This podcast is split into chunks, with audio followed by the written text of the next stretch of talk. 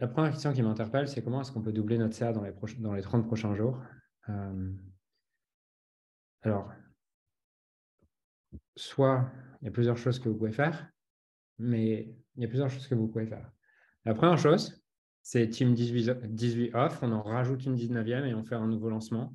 Si euh, la 19e offre est la bonne offre, il y a de grandes chances que ça marche. Autrement dit, euh, je dis ça un peu en rigolant, mais au-delà de ça, c'est le meilleur moyen de doubler votre chiffre d'affaires, c'est tout simplement de lancer une offre qui correspond exactement aux besoins du marché. La plupart du temps, on a des offres qui sont à un moment donné liées à un besoin du marché, et puis on les garde avec le temps parce que euh, parce qu'on les garde, on n'a pas envie d'en recréer et on a envie de revendre euh, ce qui a marché à un moment donné, sauf que le marché évolue. Et parfois, cette offre se déconnecte donc de, ce que veut le marché. Donc, une, perspective qui peut être intéressante, c'est me demander, OK, si mon business était à zéro aujourd'hui et que je repartais complètement de zéro, euh, qu'est-ce que je créerais? Qu'est-ce que je créerais comme offre par rapport aux besoins du marché? Ça, c'est la première chose. La deuxième, deuxième manière de doubler son chiffre d'affaires en 30 jours, je suis désolé d'être aussi basique, mais c'est si vous faites de l'ADS, c'est de doubler votre budget publicitaire. Vous n'imaginez pas le, nombre de clients pour qui c'est aussi simple que ça. Euh,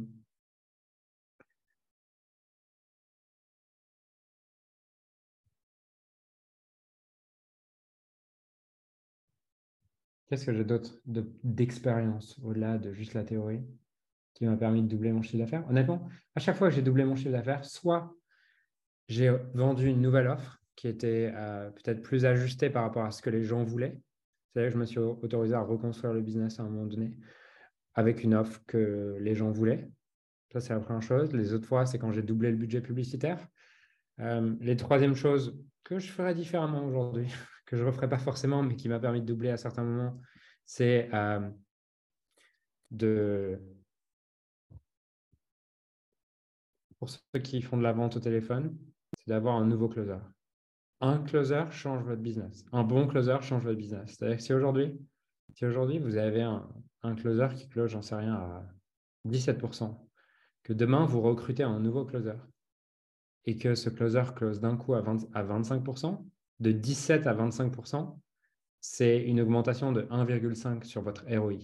Donc, si aujourd'hui vous faites 4 de ROI, vous avez un closer qui d'un coup passe de 17 à 25%, ça fait que vous passé de un ROI de 4 à un ROI de 6, ce qui permet d'augmenter le budget. Donc, euh, un bon vendeur transforme votre business. J'ai eu la chance d'en faire l'expérience et je suis profondément reconnaissant pour l'aide que j'ai eue de Levi ou d'Alex, euh, qui sont des top performers et qui, dans des équipes où la moyenne de closing était peut-être à 20%, eux, ils faisaient 30 ou eux, ils faisaient 40. Forcément, ça double le nombre de ventes que tu fais. Donc, on ne se rend pas forcément compte de ça, mais allez chercher un top closer si vous avez des offres basées sur la vente, transforme votre business. Souvent, on se dit, ah, c'est qu'un pour cent. Mais passer, souvent, on croit que passer de 20 à 30% de closing, c'est pas j'augmente de 10% mes ventes, c'est j'augmente de 50% mes ventes. Je ne sais pas si vous vous rendez compte de ça. Souvent, on ne fait pas le, calcul de pourcentage. Passer de 20 à 30% de closing fait faire x2 sur vos ventes, fait faire x1,5 sur vos ventes. Si vous êtes capable de faire x1,5 sur votre ROI. D'un coup, vous avez plus d'espace en publicité. Vous avez plus de, vous avez plus de, comment dire, de, euh, ouais, d'air en publicité. Vous avez moins la pression si d'un coup, ça, votre publicité marche moins bien. Moi, c'est les choses qui ont le plus impacté mon chiffre d'affaires et la hausse de mon chiffre d'affaires. Avoir augmenté mon budget, avoir un closer différent, un nouveau closer, recruter un nouveau closer qui est un top performer. Et troisièmement, lancer une nouvelle offre. Pour ceux qui ont regardé la Coupe du Monde, euh, un bon closer, c'est comme un Kylian Mbappé en fait. Même si l'équipe reste la même, tu mets un Kylian Mbappé sur le, sur le terrain ou tu mets un Lionel Messi, ça change toute l'équipe. parce qu'il est capable d'aller te marquer un but à n'importe comment, peu importe la qualité du ballon. Et c'est pareil pour un closer, il est capable d'aller chercher des ventes même s'il n'a pas de lead. Donc, pour moi, si vous avez déjà un système en place, c'est les décisions les plus efficientes, c'est comment est-ce que je recrute un top closer. Et là, on entre dans la partie recrutement. Parce que là, on entre dans la partie recrutement et structuration. Euh, si aujourd'hui, vous avez un business qui fait 20, 30 cas par mois, vous avez intérêt à être vraiment inspiré.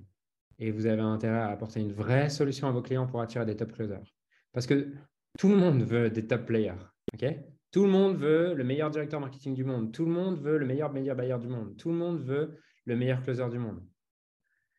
Sauf que le meilleur closer du monde, il veut travailler dans la meilleure équipe du monde. Et si vous voulez, peu importe le, domaine sur lequel vous cherchez à recruter, qu'est-ce que vous offrez? Vous avez deux choix. Soit vous offrez un environnement, une culture qui est inspirante pour les gens, soit vous offrez une rémunération supérieure à celle du marché. Soit vous offrez les deux. Je pense que c'est ce que j'ai offert, les deux, c'est ce que j'ai offert pendant euh, longtemps au closer, euh, qui était dans mon équipe. C'est-à-dire qu'on était une des boîtes qui avait la plus forte croissance, on avait une stabilité dans les leads, on était capable de, permettre à nos closers de générer 15-20 cas par mois de commission. Mais si vous faites 20 cas par mois, les top closers, vos 20 cas par mois, c'est ce qu'ils veulent en commission. Donc, si vous n'êtes pas capable de le faire aujourd'hui, ça veut dire que vous ne devez pas espérer forcément avoir les top closers du marché, mais vous devez leur offrir autre chose. Vous devez repérer peut-être un junior qui a un vrai talent, qui a un talent et qui a une capacité à progresser. Cette capacité à progresser, ce que je vais dire ici pour les closers, elle est vraie à tous les endroits. Vous pouvez, vous, si vous ne cherchez pas de closer, vous cherchez un autre type de poste, ça va être la même chose. Que vous recherchez, c'est une personne qui est missionnée par le rôle.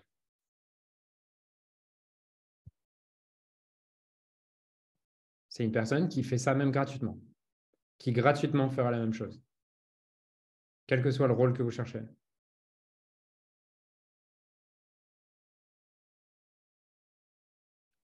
Comment, comment est-ce que vous voyez ça?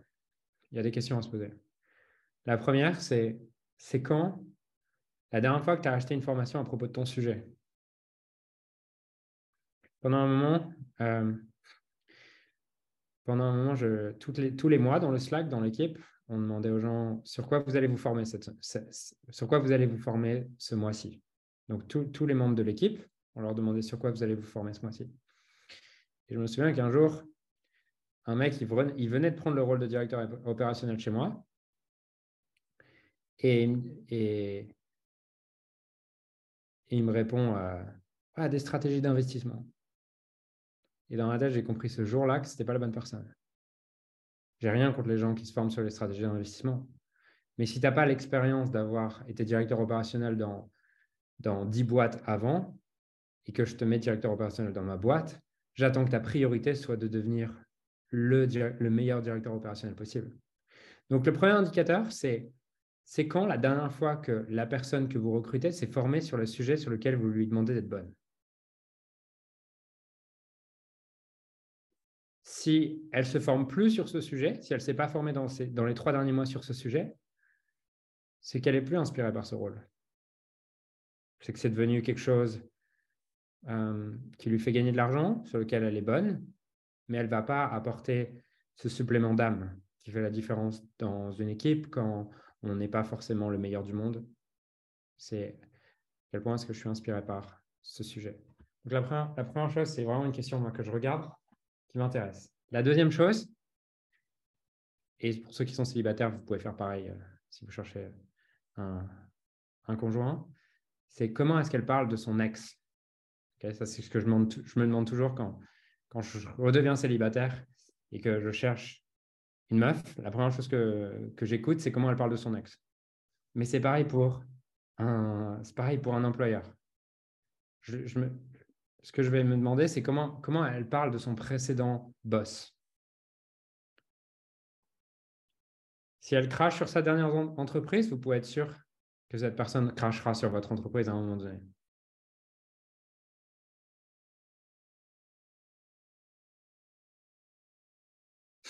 Je reçois des petits messages en privé. Euh, donc, comment elle parle de sa dernière boîte? La troisième chose, c'est si vous lui demandez, vous allez regarder où est-ce qu'elle utilise son temps, son énergie, son argent. Si aujourd'hui son temps, son énergie et son argent, quand il est libre en dehors du travail, elle n'est pas en train de progresser sur le sujet en question, c'est que vous n'avez pas quelqu'un qui est passionné par le sujet que vous lui demandez.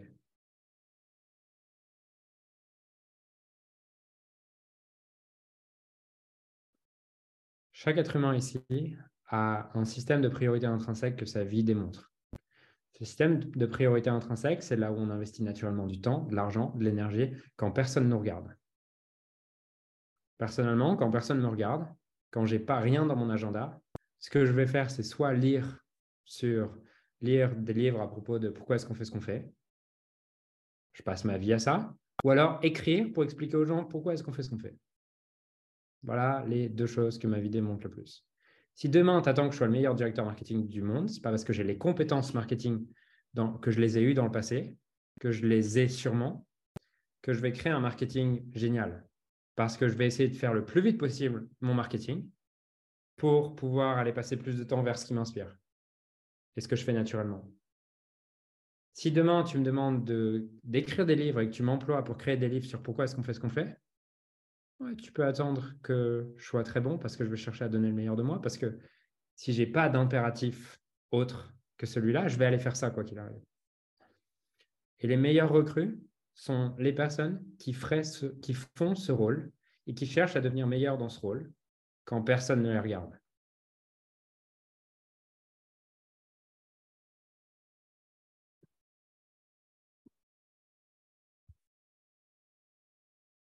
Et ça peut être vrai à un moment et puis l'être à un autre moment. J'ai eu des personnes pour qui c'était un drive à un moment donné, de devenir par exemple le meilleur closer du monde. Et puis, on a tous un seuil à partir duquel notre système de priorité intrinsèque change. Puisque notre système de priorité intrinsèque change graduellement. Chaque priorité qu'on a vient d'un vide qu'on a perçu. Dès lors qu'un vide est rempli, le système change. OK?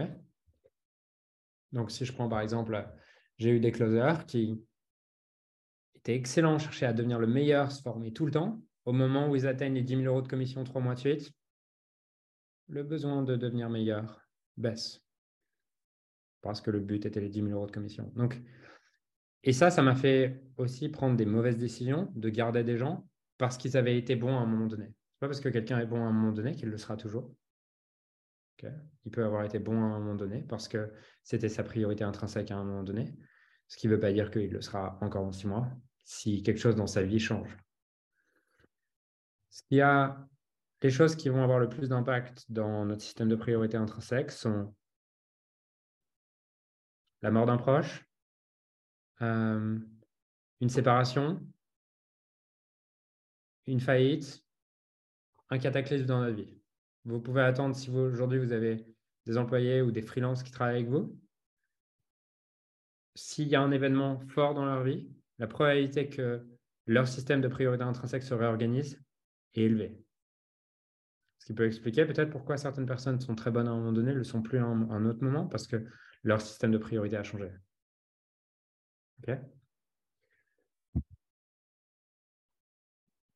Donc ça, c'est la première chose que je vais regarder c'est quelles sont ses priorités intrinsèques? Qu'est-ce qu'il fait quand personne ne le regarde? La deuxième chose que je vais regarder, c'est son attitude. Quelle est son attitude à propos de la vie, à propos de l'extérieur, à propos des gens? Et ça, il y a plein de questions qui vont m'y aider, comme euh, bah, qu'est-ce que tu penses à propos de ta dernière entreprise?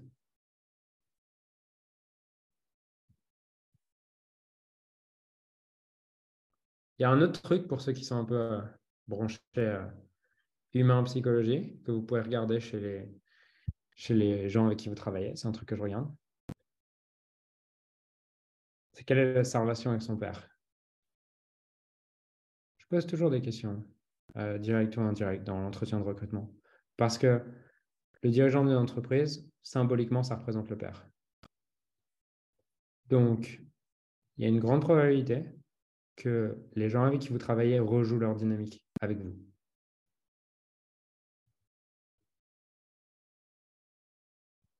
C'est des questions intéressantes à savoir.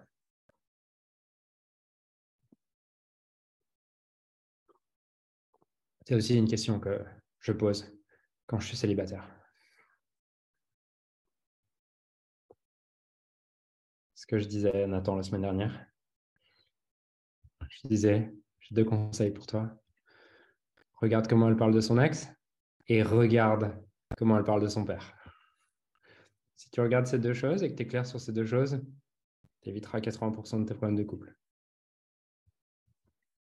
Euh, pour celui qui gère le business, comment tu le vois regarder dans la carte après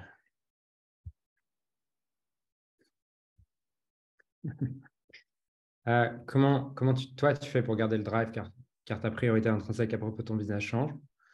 En gros, comment tu fais pour rester motivé quand tu es à la tête du business? Euh, je crois pas que ça se décide. C'est-à-dire que tu peux avoir. C'est la différence entre la motivation et l'inspiration. La motivation, c'est un motif pour l'action. Euh, tu as un motif extérieur, mais qui est toujours. Euh, c'est la carotte, quoi. Mais il y a une force qui est supérieure, qui est l'inspiration. C'est l'inspiration, c'est in spirit c'est l'esprit à l'intérieur de toi et qui te donne une créativité et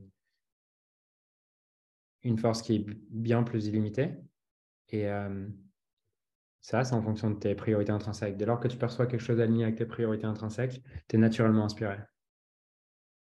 Si tu ne vis pas en lien avec tes priorités intrinsèques, tu vas effectivement avoir besoin de motivation, de motif pour l'action. Parce que tu as besoin d'une raison extérieure pour bouger. Et si tu travailles avec des gens qui sont motivés, ils vont avoir besoin de motifs pour l'action et tu vas constamment être en train, être obligé de les micromanager et de devoir leur donner des primes à chaque fois. Ils vont demander des augmentations tous les trois mois.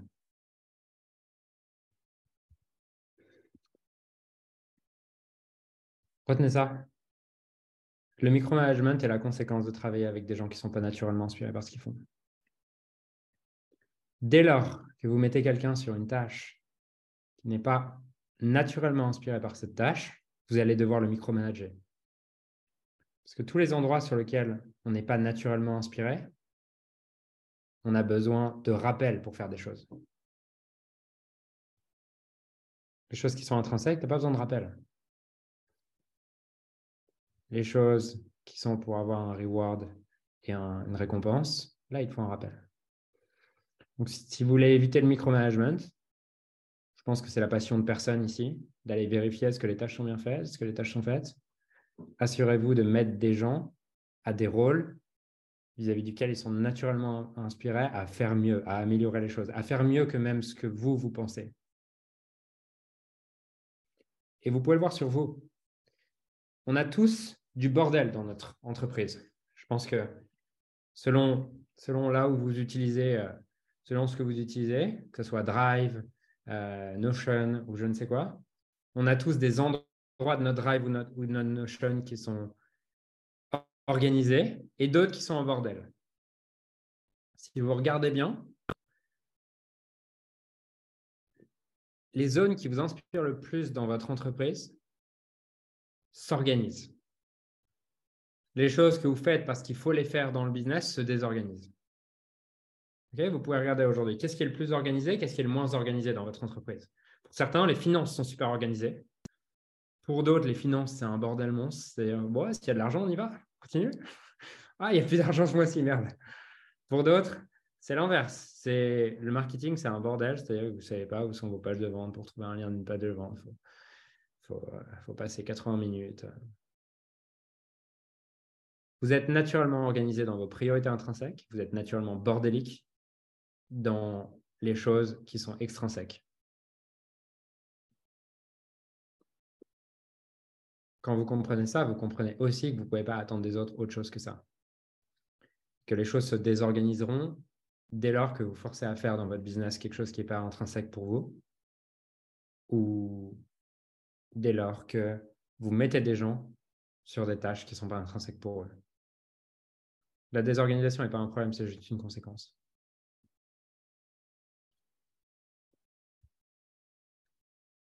Pour l'homme, tu inverses la relation à la mer, carrément.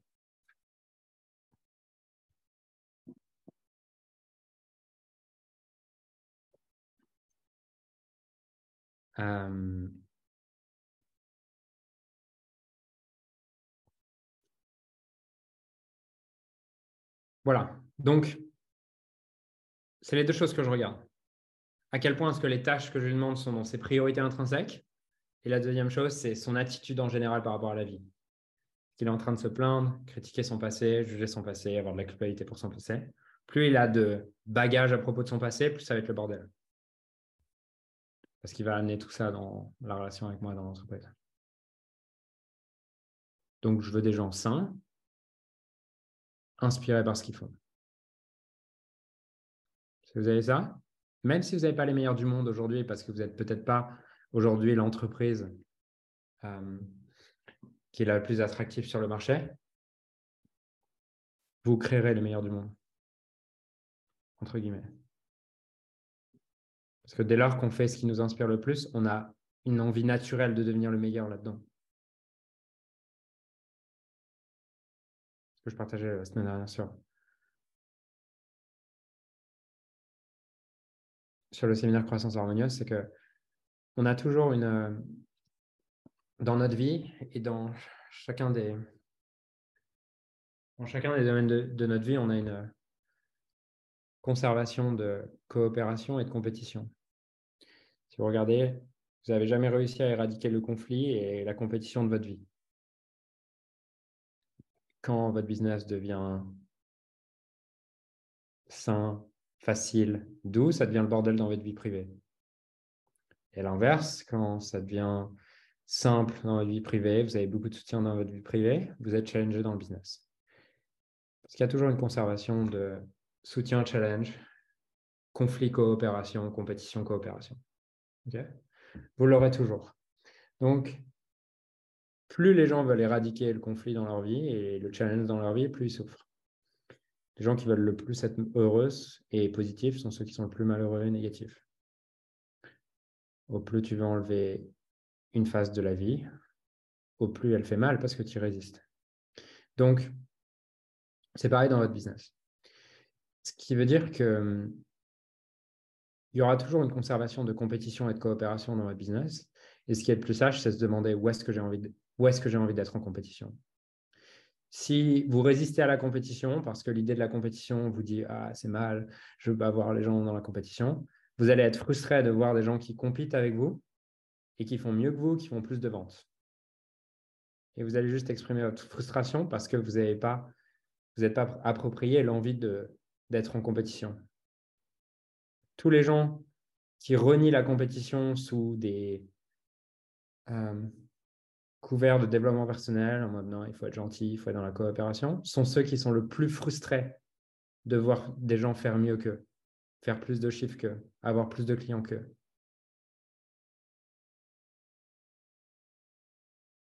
La chose la plus sage est de, demander où est, de se demander où est-ce que j'ai envie d'être en compétition.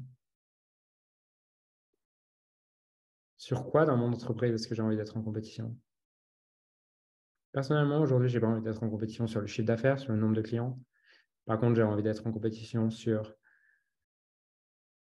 être capable de proposer les solutions les plus efficientes pour nos clients pour créer le business le plus aligné avec eux. Je veux qu'on soit le meilleur là-dessus.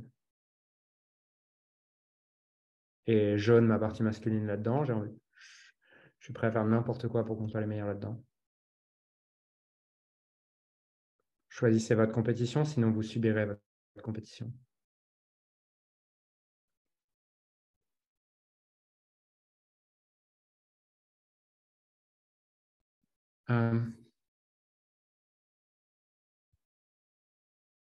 Et souvent, on se trompe de compétition. Et c'est ça qui nous frustre. C'est-à-dire qu'on poursuit une compétition qui ne nous inspire pas. C'est-à-dire qu'on se dit, on se compare sur le chiffre d'affaires, on essaie de faire le plus de chiffre d'affaires, alors que ce n'est pas forcément ce qui nous nourrit et la raison pour laquelle on a commencé notre business, ou le nombre d'abonnés, ou je ne sais quoi.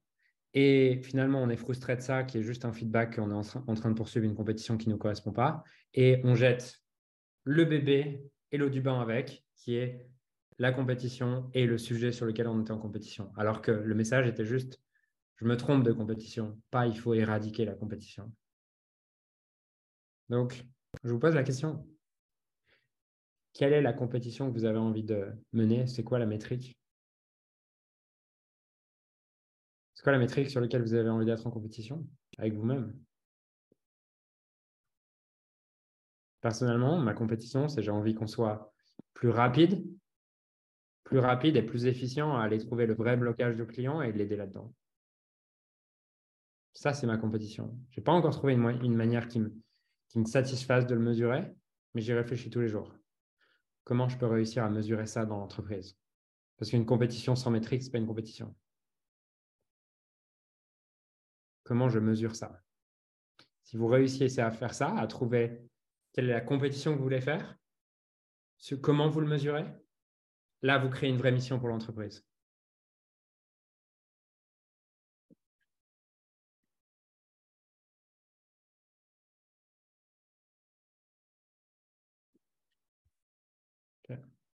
C'est une question sûrement à laquelle vous n'aurez pas la réponse ce soir.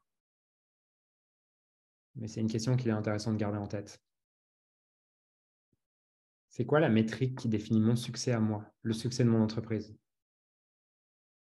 Comment j'évalue notre avancée dans la mission? Quelle est la réelle mission de l'entreprise?